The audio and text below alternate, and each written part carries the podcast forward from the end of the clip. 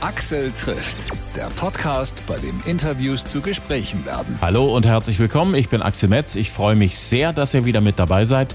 Und hallo auch an alle, die zum ersten Mal zuhören. Ich hoffe, ihr habt Spaß beim Hören. Ja, es kommen jede Woche neue Abonnenten dazu. Das heißt, viele von euch empfehlen diesen Podcast weiter unter allen, die sie kennen.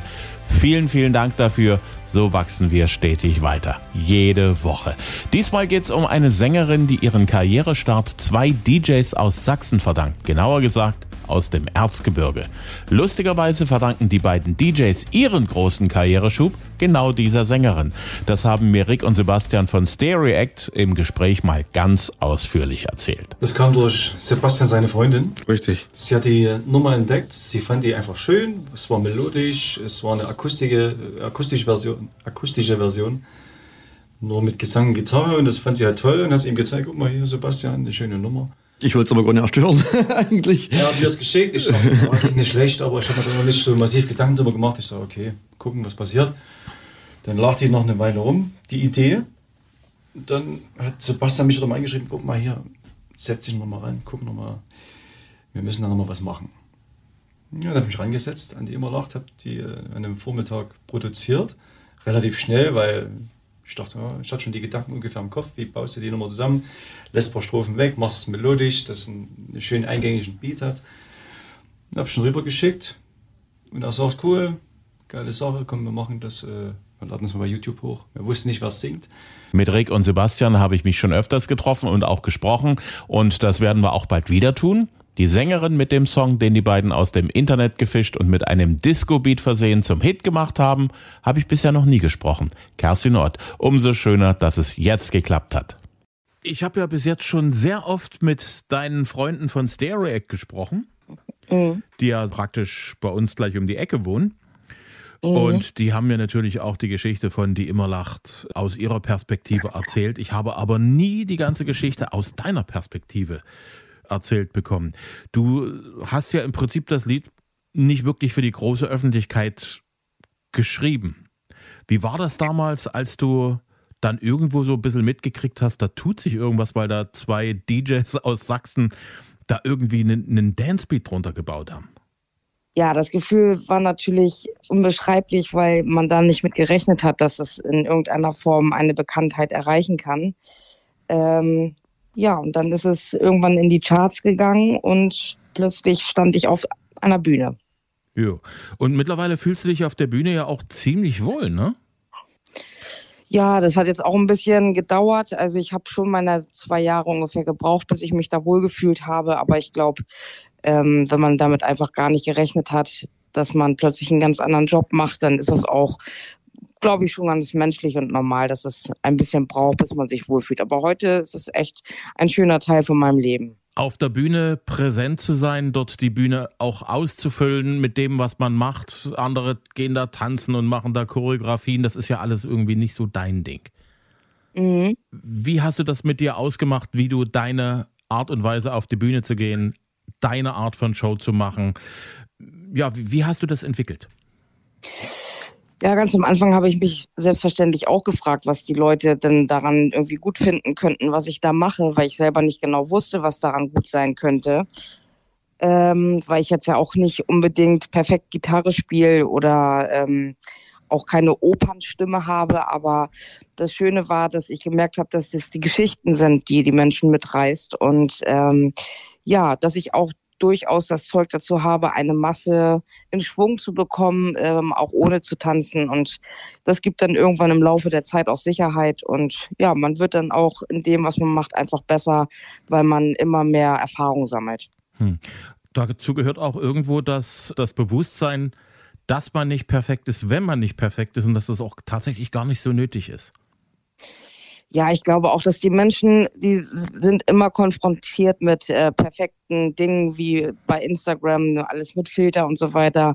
Vielleicht ist es zwischendurch auch wirklich einfach mal schön, jemanden zu sehen, der genauso ist wie du und ich. Und ich glaube, ich verkörper das ganz gut, weil ich auch wenig Ambitionen habe, mich da zu verstellen. Und ich glaube, deswegen passt das auch alles gut.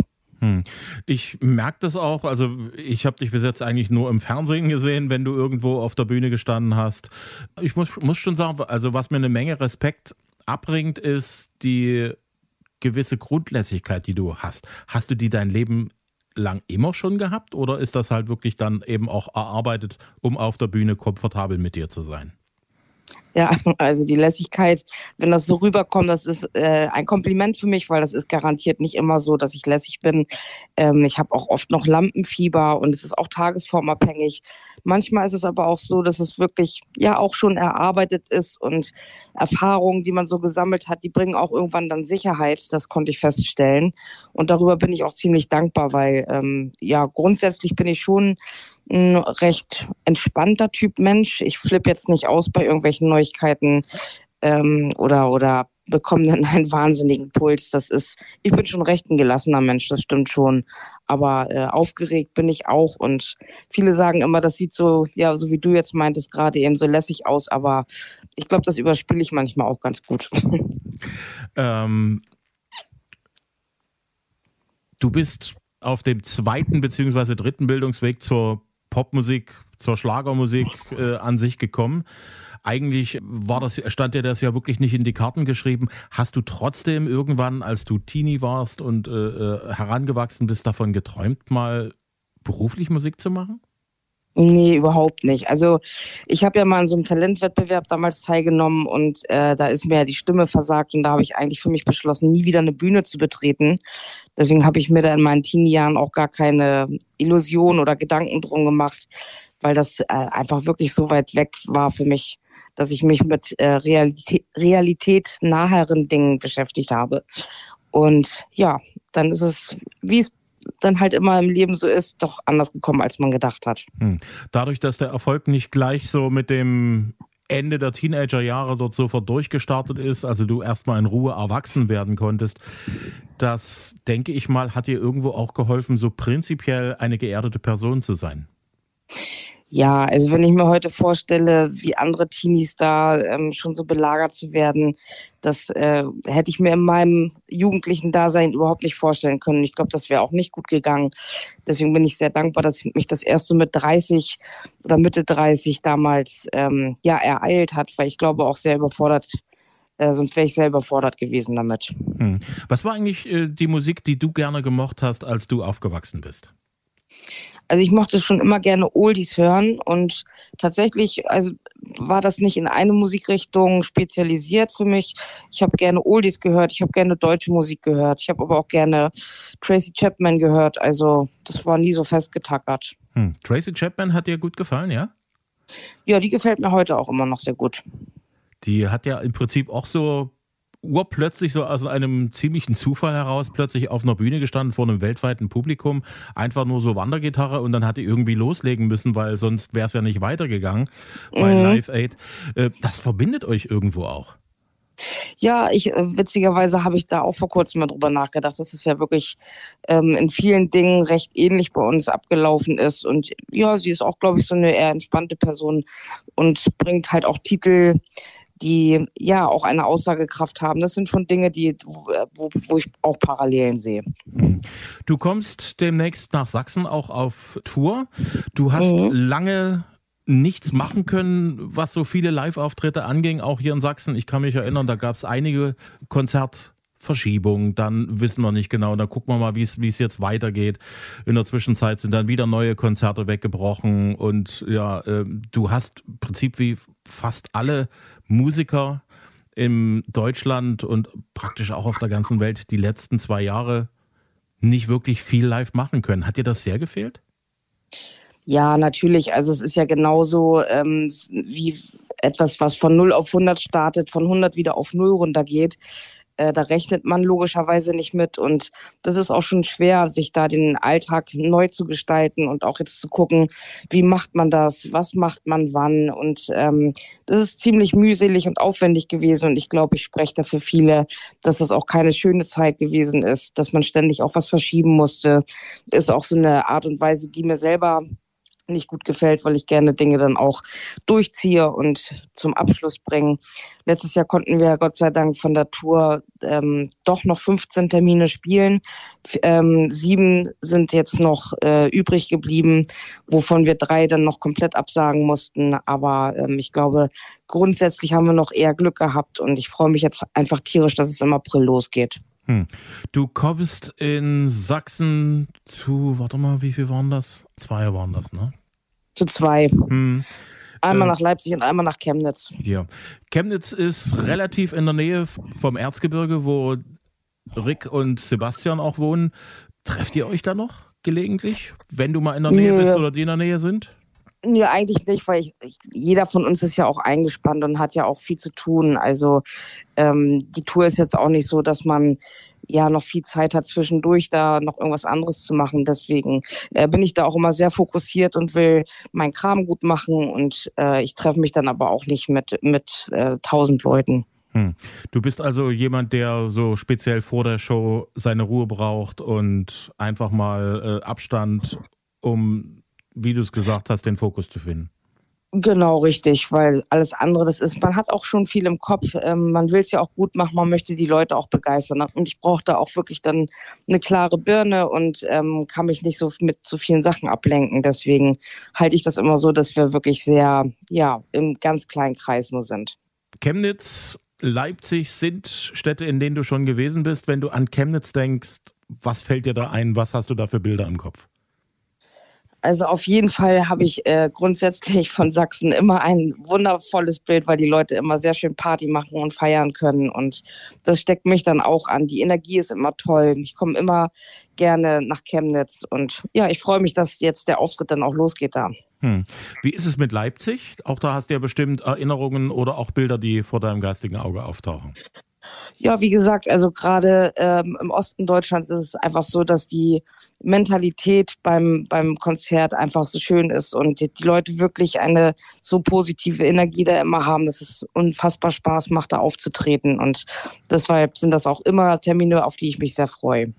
Wenn du keine Musik machst, du hast ja viel, logisch ist dein Beruf damit zu tun, es geht auch immer wieder um neue Songs, die du schreiben musst. Was machst du eigentlich, wenn du gar keine Musik machst? Also wenn du irgendwas anderes machst, was nicht mit deinem Beruf und mit den, mit den Songs und mit dem Performen, mit den Studio, äh, mit den Probearbeiten und so weiter zu tun hast?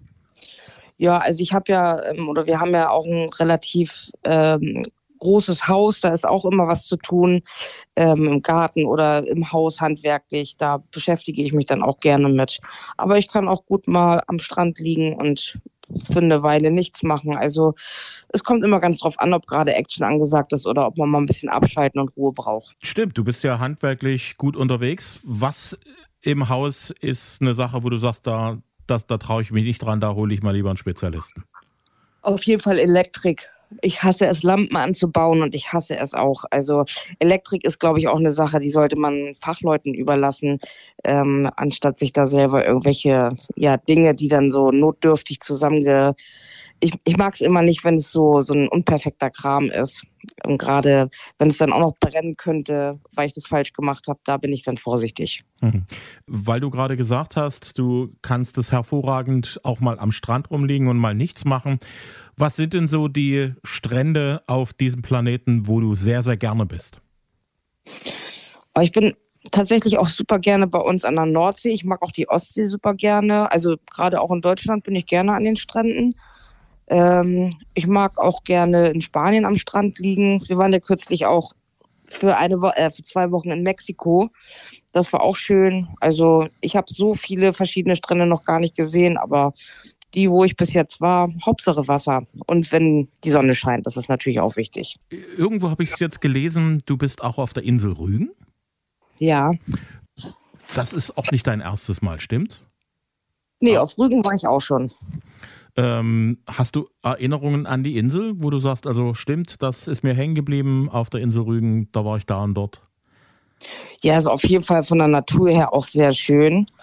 Ähm, das kann man ja wirklich sagen, dass gerade Ostsee einfach immer traumhaft ist. Ähm, ja, und ich bin gerne am Wasser, deshalb ist es immer auf einer Insel zu spielen oder überhaupt am Meer irgendwo ist immer schön. Hm. Der Sommer ist dann entsprechend deine Jahreszeit, wo du dich dann an den Strand packst. Definitiv. Frühling und Sommer, Herbst und Winter brauche ich nicht so unbedingt. Wenn du zu Hause bist und Essen auf dem Tisch stehen sollte, womit kann man dir eine große Freude machen? Ah, ich bin echt sehr äh, italienisch, äh, esse ich gerne. Pizza oder Pasta? Oder ganz was anderes? Nee, beides. Pizza und Pasta. ja. Ich habe letztens auch gesehen, es gibt eine Pizza und Pasta, also irgendwie alles zusammen, alles in einem. Ja, da bin ich immer nicht so ein Fan von irgendwie, aber ähm, doch an sich alles einzeln ist schon, mag ich gerne essen. Hm. Wenn du jetzt auf Tour gehst, für die Konzerte, die du jetzt machst, für alle die, die noch nicht so richtig wissen, wie das mit dir ist auf der Bühne, was erwartet die Besucher? Auf jeden Fall haben wir auch eine ganz tolle Band dabei, ähm, fünf weitere Leute, die diesen Job nicht als Job sehen, sondern wirklich als Leidenschaft. Und ich glaube, dass man das auch ähm, bei der Tour merkt, dass es einfach ein richtig toller, runder Abend ist. Wir haben viele neue Hits, die wir spielen, aber auch die alten. Ähm, ja, haben uns auch einige Überraschungen ausgedacht. Da werden die Leute dann bestimmt auch sich drüber freuen. Und ich glaube, jeder, der zum Konzert kommt, der wird danach glücklich und zufrieden sein. Ich danke dir, dass du die Zeit genommen hast. Super, danke schön. Dir noch einen schönen Tag. Das wünsche ich dir auch. Vielen Dank. Tschüss. Tschüss. Axel trifft Kerstin Ott. Sie ist live zu erleben am 21. April in der Stadthalle Chemnitz, am 22. April in der Arena Leipzig und am 28. Mai ist sie in Löbau. Danke fürs Zuhören. Axel trifft findet ihr auf allen gängigen Podcast-Portalen. Bewertet uns da auch gerne. Folgt uns auch auf Facebook und Instagram und bitte empfehlt uns weiter. Bis zum nächsten Mal. Dankeschön fürs Hören.